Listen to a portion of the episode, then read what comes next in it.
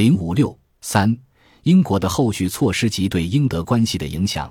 英德之间敌对情绪的爆发，促使英国采取另外两种措施，从而对德国更加不利：一是加紧与法俄协调矛盾；二是开始用强硬手段解决埃及问题。在与法俄协调方面，英国政府也受到国内舆论的强力推动。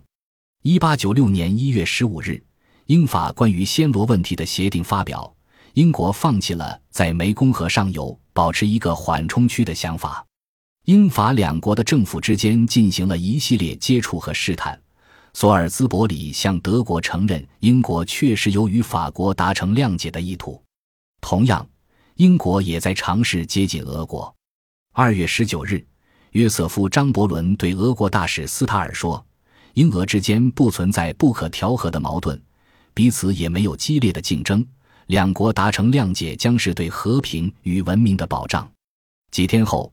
贝尔福也表达了同样的意思，但是英国在这一方面的努力并不十分成功。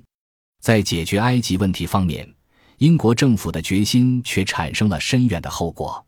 一八九六年三月一日，意大利军队在阿杜瓦战役中被阿比西尼亚军队决定性的击败。三月十日，英国又得到情报。称约一万名马赫迪武装分子正在进攻位于埃及和阿比西尼亚之间的重镇卡萨拉。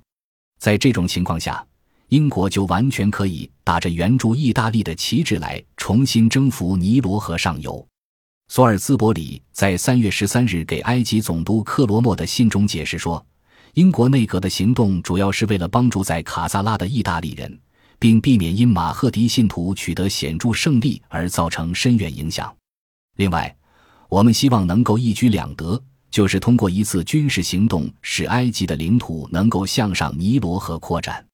而英军的进军路线更是暴露了英国的企图，因为英军是从埃及出发的，如果要支援意大利人，进军方向就应该选择距离不远的卡萨拉。而事实上，英军根本没有理睬卡萨拉，而是长途跋涉，沿尼罗河南下，开始重新征服苏丹。对于英国此项行动的意义，德国政府并没有清醒的认识。相反，因为急于恢复因克鲁格电报而受损的英德关系，德国还对英国的行动表示欢迎。更重要的是，德国认为英国此举帮助了意大利，所以还给了英国关键性支持。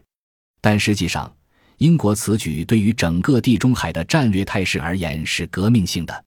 原先。英国希望在海峡遏制住俄国，因而需要借助三国同盟来使法国保持中立。同时，英国在埃及问题上也需要德国的支持来抵抗法国的压力。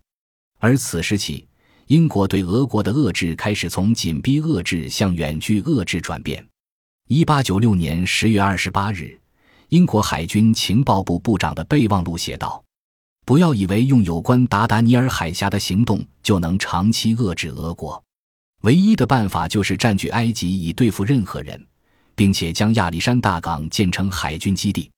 这样，有将近两万人的英埃军队开始了对上尼罗河的军事远征，完成对这一地区的事实占领。